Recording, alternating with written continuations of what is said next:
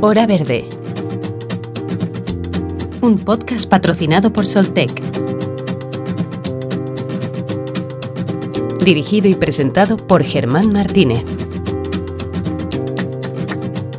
En torno a la responsabilidad social corporativa siempre eh, ha existido una especie de debate hay por un lado una concepción que, indica un momento eh, bastante reciente, por cierto, en el que las empresas y compañías eh, pues se dieron cuenta de que contribuyendo social y medioambientalmente pues eh, conseguían una muy buena repercusión en su entorno más cercano. Y que eso en procesos de, de medio o largo recorrido repercutía a su vez en un contexto mejor, mejor para todos y para todas, eh, y también mejor para esa empresa. La otra visión ha tenido, y, bueno, y sigue teniendo, eh, sus eh, reticencias en torno a, la responsabilidad social corporativa. Digamos que, parte de la idea de que una empresa, en, un entorno capitalista, obviamente, pues sigue, sigue esa prima de, de Adam Smith de obtener el máximo beneficio al mínimo coste. Pues bien, que en esa fórmula no cabe un compromiso real si, no repercute directamente en, esa cuenta de resultados. Eh, algo así como que si no da más beneficio, la responsabilidad social corporativa de esa empresa no existe o, o no es realmente honesta y que solo pretende mejorar su imagen, que es solo marketing, que es solo publicidad. Lo único cierto es que la, RSC, por abreviar, eh, no está regulada por ley, es decir, eh, que no es obligatorio eh, para, las empresas. Así que esto hace que se haya convertido en una estrategia más de, las empresas que en una obligación o en un compromiso obligado, digamos. Y, esto hace a su vez que muchas empresas, bueno, sean honestas en su aplicación, pero que otras tantas no lo sean. Es, lo que tiene dejar las cosas a la interpretación de, cada cual.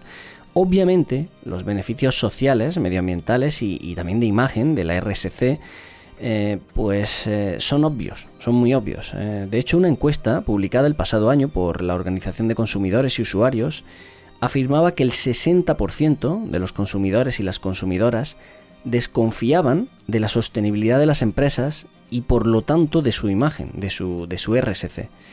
Las palabras literales que aparecían en esta, en esta pregunta eran que las empresas utilizan la protección del medio ambiente únicamente para vender más o lavar su imagen.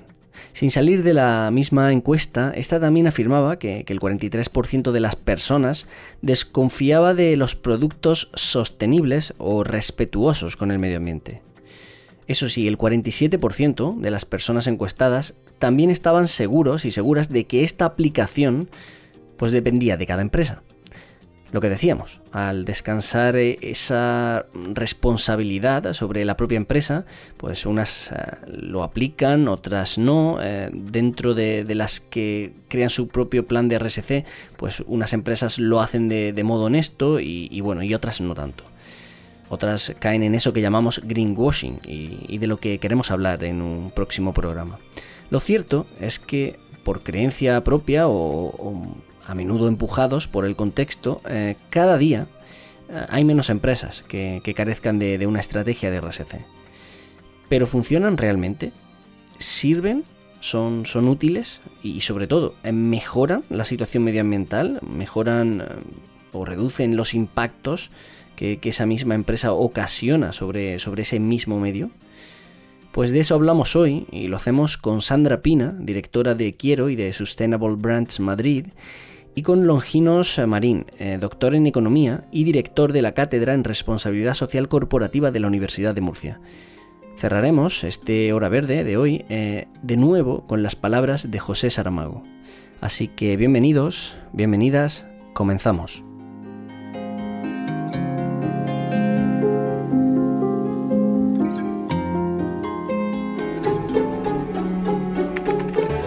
La teoría dice que la responsabilidad social empresarial son esos compromisos legales o éticos que asumes por el impacto que causa tu empresa en el mundo que la rodea. En la práctica son las cosas buenas que puedes hacer por la sociedad para resarcirla por el daño que puedas causar con tu negocio. El primer paso para empezar a hablar de responsabilidad social empresarial es muy sencillo y a la vez muy complejo. Básicamente lo primero que tienes que conseguir es que tu empresa sea lo que dice ser. Parece lógico, pero no todas lo cumplen.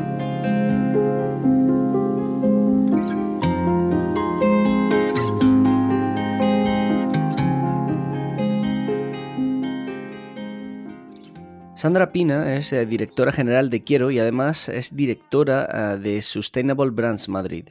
Hola Sandra, gracias por atendernos. Hola Germán, encantada de estar con vosotros. Eh, Sandra, decía Yves Lacoste que, a la hora de conservar el, medio ambiente, que, no bastaba con, prohibir algo, sino que, era muchísimo más fructífero proponer una alternativa. Tú afirmabas algo parecido, que, las empresas apostaban apostarán por esta sostenibilidad en su estrategia RSC solo si supone un beneficio, una parte de, su negocio, ¿no? ¿Es más o menos así? Bueno, efectivamente es que la sostenibilidad em, ya es negocio, ¿no? Para las empresas. Fíjate que eh, antes incluso algunos eh, lo veían como algo contrapuesto, ¿no? Y cada vez más es que ya los negocios no se pueden entender sin sostenibilidad, ¿no? Em, y te lanzo quizás algunos titulares eh, un poco em, preliminares, ¿no? bueno, pues ya hay más de un 50% de ciudadanos en nuestro país que quiere consumir como piensa, según pues, un estudio que nosotros, por ejemplo, realizamos justo antes de la pandemia, pero cada vez hay más estudios de este tipo. Em, al final, eh, la gente busca consumir con los valores que tiene, ¿no? No todo el mundo, pero ya hay un importante eh, porcentaje de los ciudadanos que están buscando eso, ¿no? Em, luego también fíjate que cada vez más todo esto de la sostenibilidad es una condición para los inversores. ¿no? Casi el 90% de los inversores españoles están demandando ya criterios sostenibles en sus inversiones, según eh, AFI, los analistas financieros internacionales.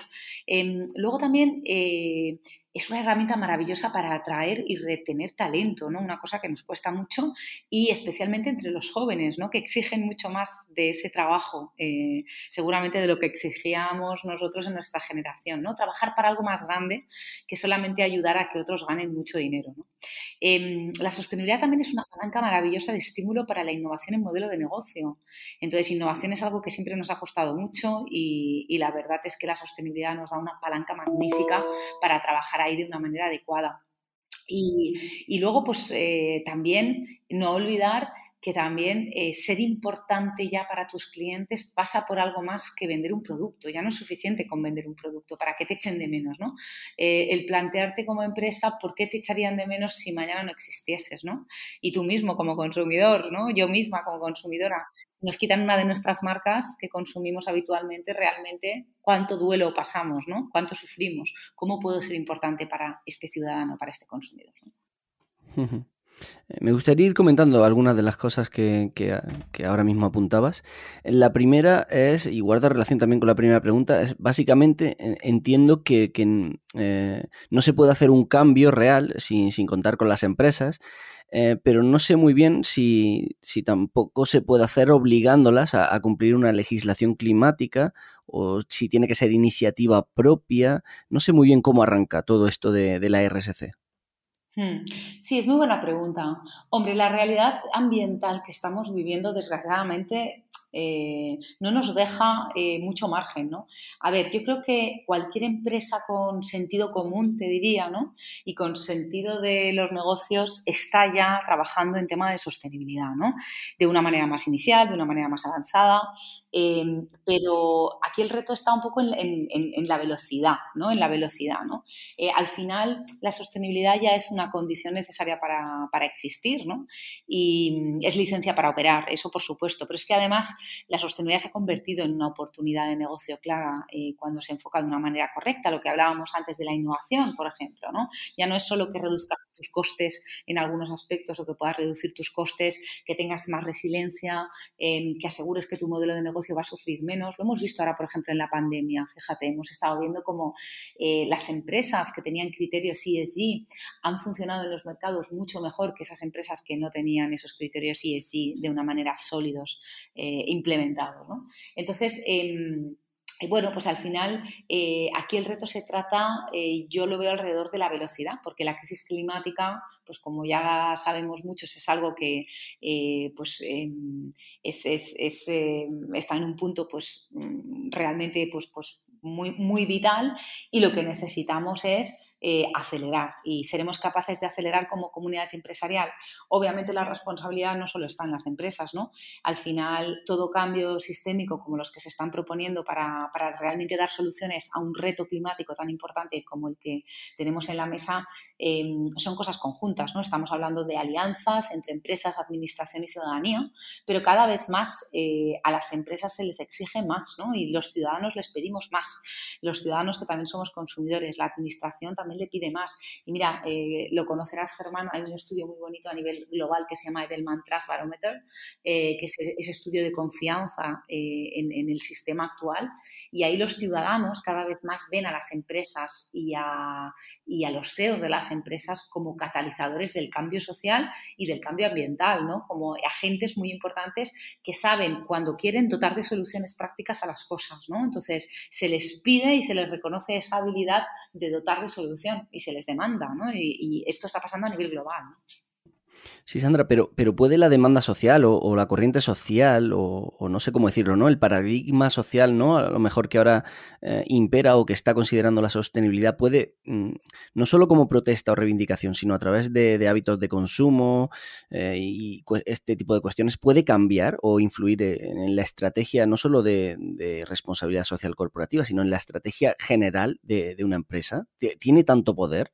Pues es, muy buena pregunta. Yo creo que los, ciudadanos no somos conscientes del poder que podemos eh, eh, tener, ¿no? De hecho, em, cada vez hay más, hay más datos, ¿no? Por ejemplo, el mismo estudio este de, del Mantras Barometer que te, que te mencionaba antes, hablaba precisamente de que nueve de cada diez personas esperan que sus marcas tomen acción para ayudar a resolver problemáticas eh, sociales y ambientales, pero lo más importante, un 40% está dispuesto a dejar de comprar marcas que les enamoran si esas marcas, esas compañías no se mueven en esa dirección, ¿vale?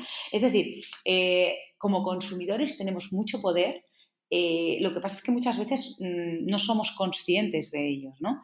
Y, fíjate, esto se ve mucho pues eh, entre los mismos jóvenes, ¿no? Los mismos jóvenes que, mm, pues bueno, que están liderando y han liderado movimientos como pues el de Greta, de Fridays for the Future, em, eh, tú los ves, ¿no? Los ves a estos chavales cómo entienden el consumo, cómo entienden las compañías, cómo entienden incluso ellos, ¿no? La manera de, de, involucrarse a la hora de trabajar en una misma empresa, ¿no? Eh, y como consumidores, ¿qué les están pidiendo a las compañías? Y, yo creo que ellos son unos, unos magníficos profesores del poder que tenemos nosotros como ciudadanos. La gente joven es bastante consciente del poder que tienen, ¿no?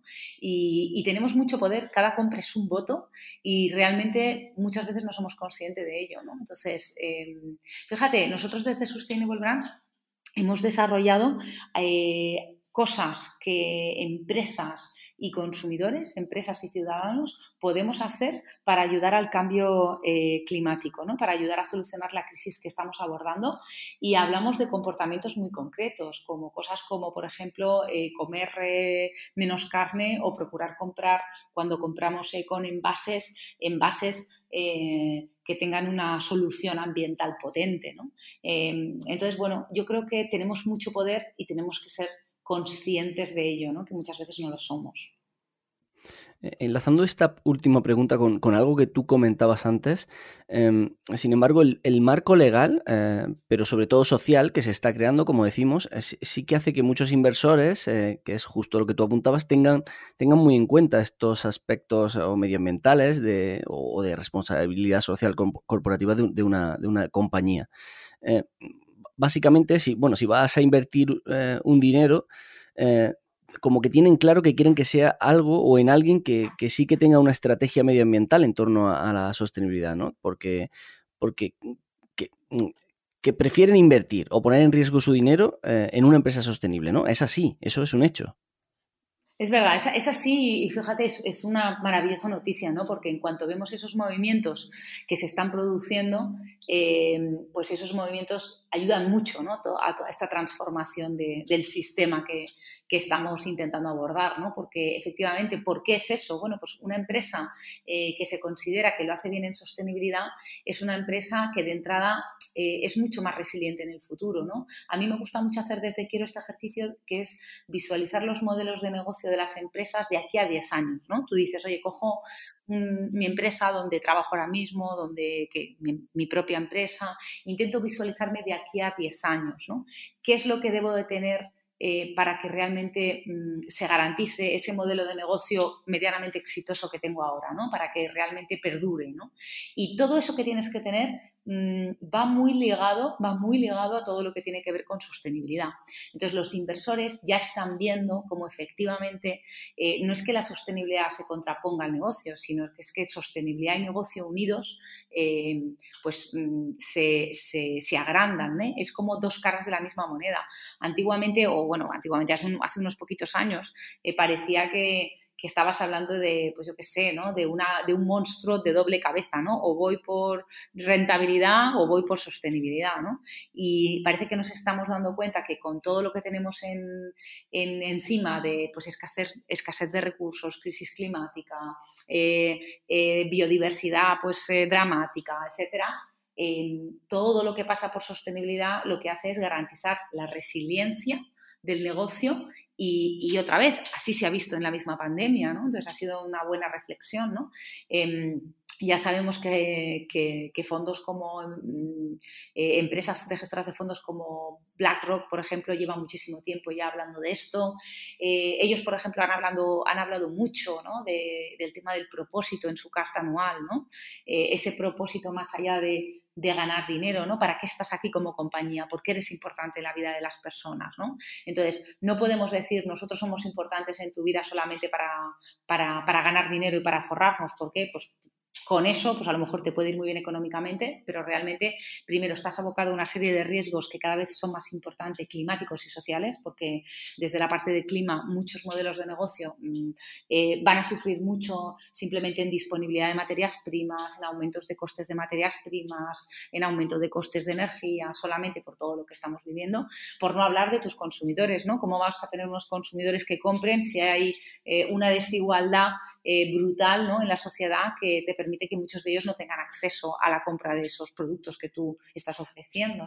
Entonces, cuando hablamos de todo esto al final... Mm, eh, los inversores cada vez tienen más claro que esas empresas son empresas que garantizan un modelo de negocio más exitoso y más sostenible en el tiempo, que ante cualquier problemática de estas la vas a ver encauzar mucho mejor. ¿no? Entonces, eh, es por ello ¿no? que, que, de alguna manera pues el dinero mm, está cogiendo esa dirección. ¿no? Y eso es muy buena noticia pues, pues para todos los que eh, estamos trabajando en eso, ¿no? porque, porque realmente va a ayudar a que la velocidad de ese cambio pues, sea mayor. Ahora está por ver y depende de nosotros pues si somos capaces de llegar a, generar pues ese cambio a tiempo, ¿no? Sí, justo en esa dualidad que, planteabas, ¿no? De las empresas que ese, monstruo bicéfalo, ¿no? Que decías que, ya no existe o que no debe existir.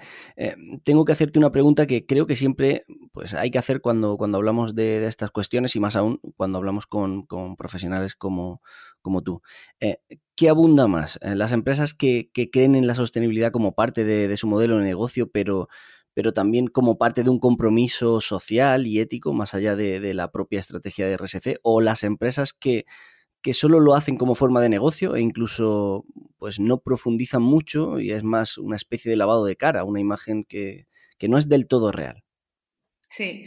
A ver, yo creo que es muy buena pregunta, Germán. Para mí, fíjate, em, la pregunta, o sea, yo creo que ninguna empresa a propósito debería querer hacer ya lavados de cara. Porque, ¿Por qué? Que no digo que no se haga en algún caso, pero creo que eh, es otra vez, ¿no? Hablábamos antes de sentido común, ¿no? El sentido común en los negocios. O sea, a ver, hacer greenwashing eh, o intentar hacer lavados de cara en la sociedad de la información y la transparencia que tenemos y que viene es mm, muy poco inteligente, ¿no? Diríamos. Eh, entonces, mm, pretender hacer eso es que tarde o temprano te van a pillar si no te han pillado ya, ¿no? Es verdad que hay un reto, que yo siempre lo digo, y que para mí es el gran reto, que es el reto de la coherencia, ¿no? Sobre todo cuando hablamos de grandes empresas. Fíjate, yo tengo una pequeña empresa eh, eh, que es una, plataforma que nos dedicamos a, a consultoría y acción en todo lo que tiene que ver con sostenibilidad y negocio en Quiero, pero somos 15 personas. Yo cuando tengo que hacer un cambio en, mi empresa eh, para ser mejor, eh, eh, pues lo que hago es me siento, lo comentamos, lo valoramos y entre todos lo decidimos y al día siguiente eso está en marcha. ¿no? Obviamente la coherencia en todos los rincones es mucho más difícil de alcanzar cuando estás hablando de empresas de 40.000, de 50.000, de 100.000 empleados. Entonces el gran reto que yo pienso que tienen las empresas eh, o lo que yo vivo en el día a día cuando intento acompañarlas es el buscar la coherencia en, en los departamentos, en los rincones, de manera transversal en todas sus apuestas en sostenibilidad. Entonces, Obviamente, ni las personas, ni los ciudadanos, ni los consumidores esperamos que una empresa sea perfecta. Creo que una empresa no debe pretender ser perfecta porque eso es imposible. Lo que sí que deberemos ser es trabajar por ir consiguiendo coherencia, trabajar desde el medio y el largo plazo y trabajar desde una serie de, valores, digamos, y de creencias auténticas, ¿no? Entonces, em, Resumiendo, el greenwashing creo que es algo ridículo que nadie con sentido común en los negocios lo debería hacer. No digo que a, lo mejor alguno no lo haga todavía, pero, pero, pero vamos, que yo creo que poca gente se propone hacer eso. Creo que el reto está en la coherencia, en el ser coherente y el trabajar de una manera coherente a lo largo del tiempo para conseguir eso. Y para mí lo que te decía antes, el reto está en la velocidad, en que mm, como empresas eh, tenemos que, como comunidad empresarial, tenemos que ser capaces de mm, acelerar esa velocidad para acompañar el cambio que necesita la sociedad, porque si no, pues nos vamos a ver abocados a situaciones muy difíciles como personas, como ciudadanos y como empresas mismo, donde va a ser muy difícil vender un producto a gente que pues, eh, tiene una calidad de vida muy mala. Eh, eh, va a ser muy complicado el subsistir, ¿no? Por no hablar de, pues eso, disponibilidad de materia primas, precio de la energía, precio de las materias primas, etcétera, etcétera, etcétera, ¿no? Entonces, bueno, es, es, es, es una cuestión de velocidad, ¿no? Entonces, greenwashing, que lo haya, seguramente lo hay. Que es ridículo el intentar hacer eso, también lo pienso, ¿no? Esa, eso es como yo lo veo, Germán. Pues nada, con esa conclusión eh, cerramos. Sandra Pina, directora general de Quiero y de Sustainable Brands Madrid. Muchísimas gracias por, haber estado aquí en Hora Verde. Un placer, Germán, y, gracias por el programa y mucho ánimo con, con todo lo que queda. Gracias.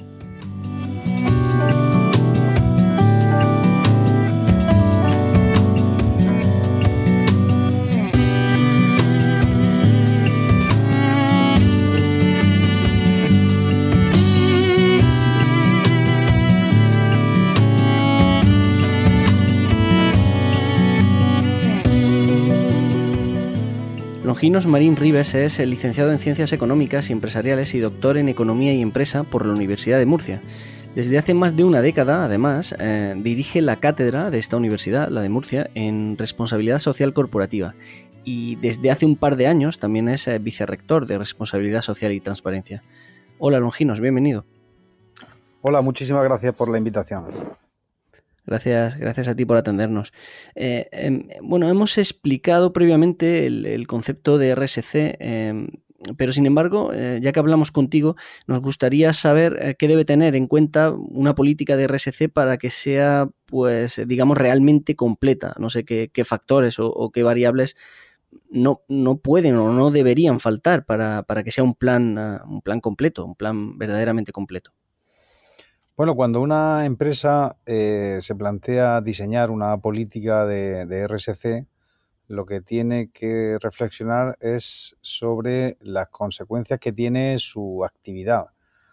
Al final, una empresa desde que inicia su actividad cada día va eh, generando eh, una serie de impactos mm, con los clientes a los cuales entrega productos o servicios, con sus eh, trabajadores y trabajadoras eh, con los cuales les une una relación laboral, eh, profesional. también genera impactos en el pueblo, en la ciudad en la que está, en los territorios en los que opera y desde luego también genera una, impactos en, en, el medio ambiente. Entonces, para diseñar una política de RSC, lo que se tiene que plantear cualquier organización es qué puedo ir mejorando eh, en la generación de esos impactos, cuáles puedo ah, hacer que sean beneficiosos para cada uno de estos colectivos, qué puedo hacer más por ti, sería eh, la pregunta que, debe hacerse cada empresa. Y también en el plano negativo, por contraposición, en qué te estoy perjudicando y en qué puedo dejar de perjudicarte. Y con esas variables, pues fundamentalmente eh, generar un plan de actuación que a lo largo del tiempo, pues eh, irá ejecutando y mejorando las relaciones que tiene con su grupo de interés y, al final el sentido que tiene una empresa en el mundo. Piense que eh, una empresa, eh, igual que las personas, tenemos como la misión en el mundo que nosotros queremos y una empresa tiene que plantearse qué le aporta al mundo y en ese sentido ir mejorando cada día en términos sociales y medioambientales, cuál es la aportación de cada una de las empresas al mundo, ¿no? Comentabas la parte medioambiental, que es la que más eh, nos importa, por, porque Hora Verde trata, trata toda, toda esa faceta. Y bueno, eh, siempre ronda la duda entre la sociedad. Eh, sobre si cualquier acción de una empresa es eh, RSC o es, eh, lo habrás escuchado el concepto, es muy famoso, el greenwashing, ¿no? Famoso.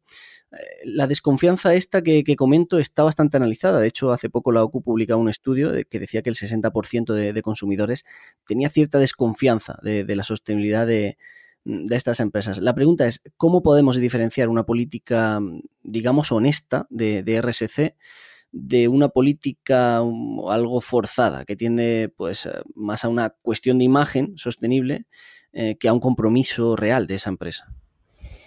Bueno, esa pregunta que haces realmente es una tesis, pero voy a intentar sintetizar las variables más importantes o intentar resumirlo de, la forma eh, más clara posible.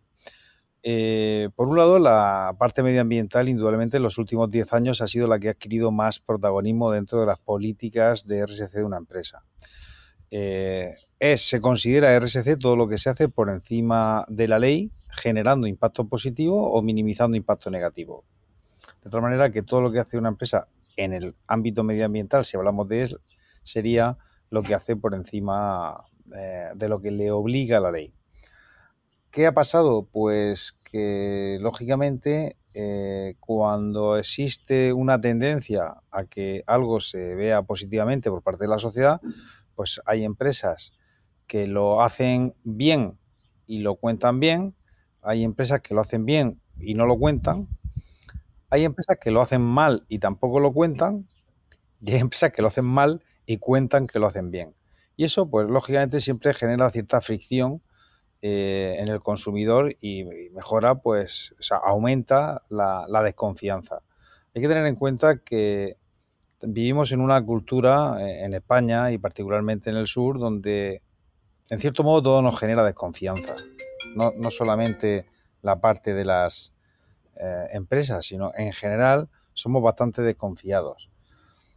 Particularmente todo lo que viene de una empresa tendemos a visualizarlo como sospechoso. Y, bueno, pues todo este cóctel hace que en general eh, las empresas tengan que tener mucho cuidado cuando comunican algo porque siempre tienen la sospecha del consumidor de que están haciendo algo distinto de lo que están diciendo. ¿no? Eso es la definición seguramente de integridad, de honestidad, que es que coincida lo que dices con lo que haces. Eh, nosotros hemos hecho varias publicaciones, varios estudios precisamente en la cátedra de RSC de la Universidad de Murcia hablando de esto, que es las atribuciones, la teoría de las atribuciones, y es a qué atribuye un consumidor un mensaje recibido de una empresa de que está haciendo RSC y cuáles son las variables clave para que el consumidor lo atribuya de forma positiva o en general se lo crea. Y bueno, hay varias. La más importante seguramente sea la trayectoria, la historia. Hay una parte muy importante de credibilidad a lo largo de la historia, porque hay muchas empresas que actúan de, manera oportunista en un momento dado, atribuyéndose ciertas asociaciones, ciertas ventajas, ciertos atributos de manera eh, improvisada y, bueno, pues apuntándose al carro. Lógicamente todo el consumidor lo ve mal. aparte de la historia está también la relación que tienen las acciones que comunican las empresas con su propio negocio. Se perciben mejor aquellas empresas que están eh, comunicando acciones de RSC relacionadas con el negocio Es decir, que entienden de lo que están haciendo en temas de eh, política social y medioambiental. Y lógicamente también está eh, la proporción. No se debe comunicar algo que se está haciendo de manera desproporcionada. No se puede hacer un gran titular de prensa de una acción pequeña o sin dar datos concretos de lo que se está haciendo. Un poco eso sería el resumen. El resumen sería, eh, las empresas tienen que hacer las cosas bien, esto es lo primero, comunicarlo proporcionalmente a lo largo del tiempo y, digamos, transmitiendo honestidad en el mensaje y credibilidad en lo que es en la fuente. Eh, Longinos, te preguntaba esto, claro, porque, bueno, en Hora Verde eh, hablamos de, temas medioambientales y, tú lo comentabas también. estas cuestiones eh, son, son, uno de los ejes fundamentales ¿no? de, de, la RSC. Y comentabas esa cuestión de la coherencia, de la proporción creo que ese porcentaje que daba antes de, pues, de, pues, desconfianza o, incredulidad por parte de la sociedad se refiere sobre todo a esa cuestión, ¿no? A la coherencia, porque ahí leía el ejemplo ¿no? de una, empresa de tabaco que, hable de, salud, ¿no? De, salud respiratoria, por ejemplo. Me sucede algo parecido con, la con una petrolera. No sé si una petrolera puede hacer una política de RSC sobre medio ambiente y sostenibilidad que sea creíble, que sea proporcional o proporcionada, como, como tú comentabas. ¿Es posible? Bueno, aquí vas a encontrar gente con opiniones muy distintas. Eh, incluso académicamente hay varias corrientes. Yo te voy a dar mi opinión. Mi opinión personal es que todas las empresas que actúan eh, respetando la ley, eh, por supuesto que pueden tener políticas de RSC. ¿Por qué? Porque actuando dentro de la ley, no hay ninguna empresa que sea 100% responsable ni, ni 0% responsable, porque todas las empresas hacen cosas, hacen actividades con su grupo de interés de mejora en las relaciones y ninguna hay que lo haga perfecto. Precisamente la, la gestión de la RSC es avanzar en el camino. Es una petrolera que cumple la ley, muy importante. Por supuesto que tiene ámbito de actuación en materia medioambiental. Por supuesto, de hecho, en mi opinión, sería seguramente la parte más importante de la RSC, aquellas empresas cuya actividad ya de por sí genera impactos negativos, cualquier avance considerable que dé en RSC será bienvenido por todos, porque ahí tienen más margen de actuación una petrolera que una empresa que haga productos ecológicos agroalimentarios en la región de Murcia. Vamos a ver, una empresa que hace productos agroalimentarios ecológicos, pues hombre, eh, genera de por sí impactos positivos mm, con los clientes, con la naturaleza, con los proveedores, etcétera. Pero tiene poco margen de actuación. Es decir, ya lo está haciendo muy bien por definición. ¿Qué política de RSC necesita esa empresa? Pues muy poquita porque precisamente las que tienen más recorrido, a las que le tenemos que exigir más políticas de RSC y a las que tenemos que agradecerle que la hagan, son aquellas empresas sospechosas precisamente porque su actividad de por sí es una actividad complicada. Pero ya te digo, aquí no hay dos más. Esto ya es una opinión eh, personal porque he trabajado con empresas cuyas actividades son complicadas y yo las he visto evolucionar positivamente y me he visto muy reconfortado de que pudiendo hacerlo regular o mal, eh, lo estén haciendo bien. Y, eso seguramente evita muchos impactos negativos. Eh, y, por último, eh, centrándonos en lo que más conoces ahora, que, es una institución como, como, la Universidad de Murcia, tengo un par de preguntas. La primera es, ¿qué, estrategias medioambientales forman parte de, no sé si hay una estrategia de RSC de la propia universidad, pero qué estrategias medioambientales eh, forman parte de, esa idea? Y luego, em, la propia cátedra de la universidad, eh, ¿cuál es su misión? Eh, ¿qué, es lo que hacéis? Bueno, la Universidad de Murcia como institución tiene una política de RSC que consiste en escuchar a su grupo de interés. Tenemos una propuesta activa de escucha donde eh, sistemáticamente recogemos información de los distintos grupos de interés solicitándonos ámbitos de mejora, propuestas de mejora, proyectos, etcétera, para por mejorar procesos, resultados, etcétera. Y esa y sobre todo escuchamos, hacemos encuestas para ver cuáles deben ser las líneas prioritarias de actuación de la universidad. En este sentido, por ejemplo, en el año pasado hicimos un estudio de materialidad donde solicitábamos a los grupos de interés, estudiantes, profesorado, proveedores, sociedad, eh, empresas, que nos indicaran cuáles deberían ser las políticas más importantes en las que la universidad debería centrarse en temas de RSC. Y a partir de ahí, lógicamente, eh, reaccionamos haciendo un plan de RSC y anualmente rendimos cuenta de todo lo que se hace en eh, una memoria. Llevamos en los últimos cuatro años de forma consecutiva cuatro memorias de RSC rindiendo cuentas con datos eh, eh, concretos, con indicadores de qué es lo que hacemos en todos los ámbitos, incluido el medioambiental. La política de futuro en el tema medioambiental está claro que pasa por un e-campus que, hemos llamado sostenible, en el que se, vamos a monitorizar, digamos, todos los indicadores relacionados con sostenibilidad y medio ambiente y, eh, digamos, en paralelo, desarrollar las políticas de mejora en la gestión. Ten en cuenta que aquí tenemos sobre todo eh, dos ámbitos de actuación que son prioritarios. Uno es el energético, eh, donde incluimos el transporte sostenible y después también la gestión de los residuos, que también para nosotros es muy importante en la medida en la que pues, todos los días acuden a nuestros campus pues alrededor de 30 o 40 mil personas tenemos 34.000 alumnos, 4.000 empleados y, bueno, pues es, es una pequeña ciudad.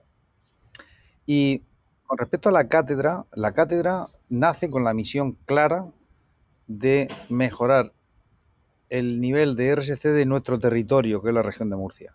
Entonces desarrollamos eh, medidas de eh, investigación, transferencia, eh, formación y sensibilización en en cuatro ámbitos. El primero es el de la RSC en empresas.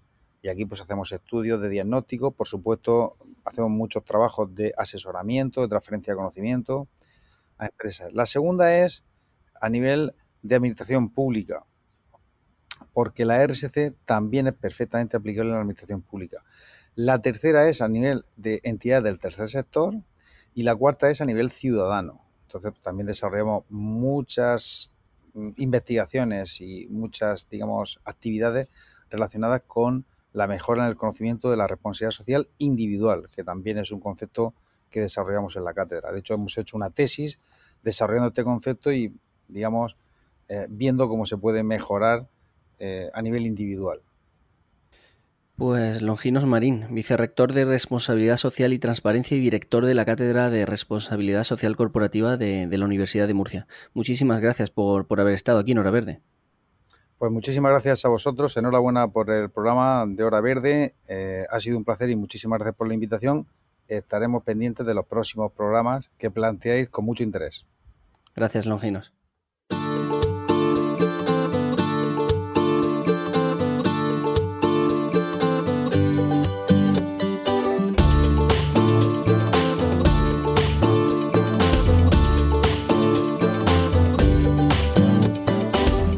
Hoy el resumen, eh, la síntesis que solemos hacer, el análisis, es bastante sencillo. Eh, la responsabilidad social corporativa es solamente una herramienta, así que aplicarla correctamente y, en beneficio social y medioambiental, que bueno, sería su esencia, depende de la actitud de cada empresa, del compromiso de cada empresa al no existir ese marco legislativo del que hablábamos, pues eso, que depende de cada cual.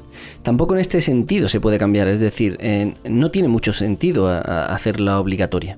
Para eso están las eh, pues, distintas legislaciones o leyes eh, medioambientales, que son las que hay que actualizar, las que hay que ampliar, las que hay que, aplicar. En eso es en lo que tenemos que, ser mm, duros o tajantes, sobre todo en esa parte del cumplimiento puede que lo que tengamos, eh, el marco legal que tengamos, sea mejorable, pero hay que empezar por respetar ese marco, porque este cumplimiento está muy por encima de, la RSC de cualquier empresa. Algo así también nos comentaba eh, Longinos Marín, que la legislación está por encima de lo demás. Mientras tanto, eh, la, RSC, bueno, seguirá su curso y, sin duda, por convicción o por empuje social, como decíamos también, pues las empresas que no entienden su importancia tendrán que acabar por entenderla. Tiene muchas cosas positivas, aunque solo sea por una cuestión puramente económica. Como afirmaba Sandra Pina, es más que probable que, que las empresas solo apuesten por la sostenibilidad en general si supone una mejora de su negocio. Pues eso es lo que podemos eh, hacer como ciudadanos, como ciudadanas y como consumidores y consumidoras, que son dos cosas eh, diferentes. Nuestra forma de presionar como ciudadanía pues es a partir del pensamiento crítico. Y, bueno, a través de, las instituciones democráticas, a través de, las plataformas de defensa medioambiental, de las ONGs, que, cada día se esfuerzan en proteger el medio ambiente, en fin, en nuestra forma de hacerlo como consumidores y consumidoras es otra, es analizar críticamente a esas empresas, a esas compañías, ver si sus productos son respetuosos, ver si, su estrategia de RSC y demás eh, es honesta o no. Si es así, bueno, comprando sus productos y no otros, eh, estaremos fortaleciendo esa, mentalidad, esa forma de, ser una empresa comprometida con su entorno. En este sentido, hicimos un programa sobre comercio justo que está bastante relacionado, porque hablamos de un comercio justo y sostenible sin el cual es muy difícil, por no decir imposible, defender una responsabilidad social corporativa real, real y sincera con, con el medio ambiente. Así que en resumen, la RSC, como hemos podido escuchar, es positiva siempre que se aplique correctamente y que se apoye eh, sobre un compromiso real de las empresas. También para mejorar sus beneficios a largo plazo. Vale, pero que esa idea no sea la base de, su existencia. Porque la RSC bien aplicada, bien hecha, es un camino incluso apasionante, diríamos, por lo que supone de, reflexión en torno al impacto de, una compañía en el medio ambiente y, a la asunción de una política medioambiental real. Insistimos mucho en esto de real y sincera, como, te darás cuenta, porque si lo es, sin duda, le irá mejor a la empresa y, lo que más nos importa, le irá mejor a nuestro entorno. Así suena hoy nuestro viaje en un minuto.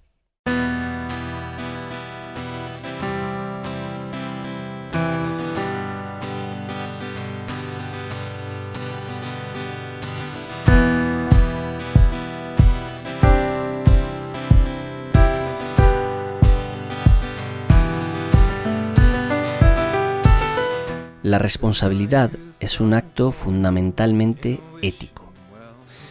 Es asumir las consecuencias de nuestros actos. Es un ejercicio de compromiso con uno mismo. Es difícil encontrar una forma mejor de definir qué es la responsabilidad que la que Saramago escribió.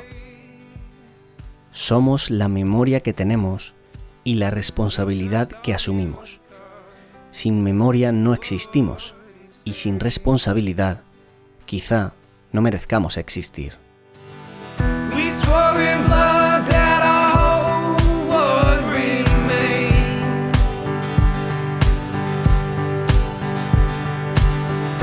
Fragile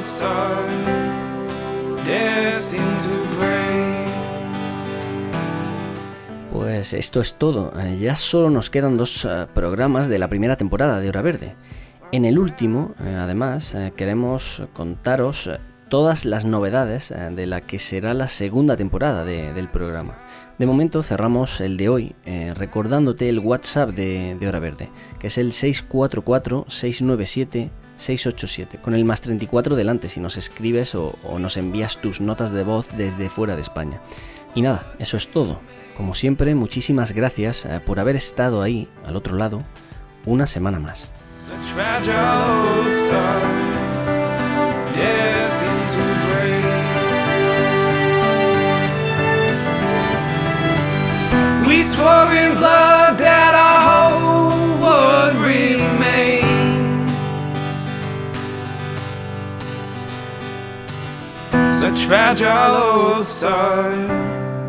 Destined to break.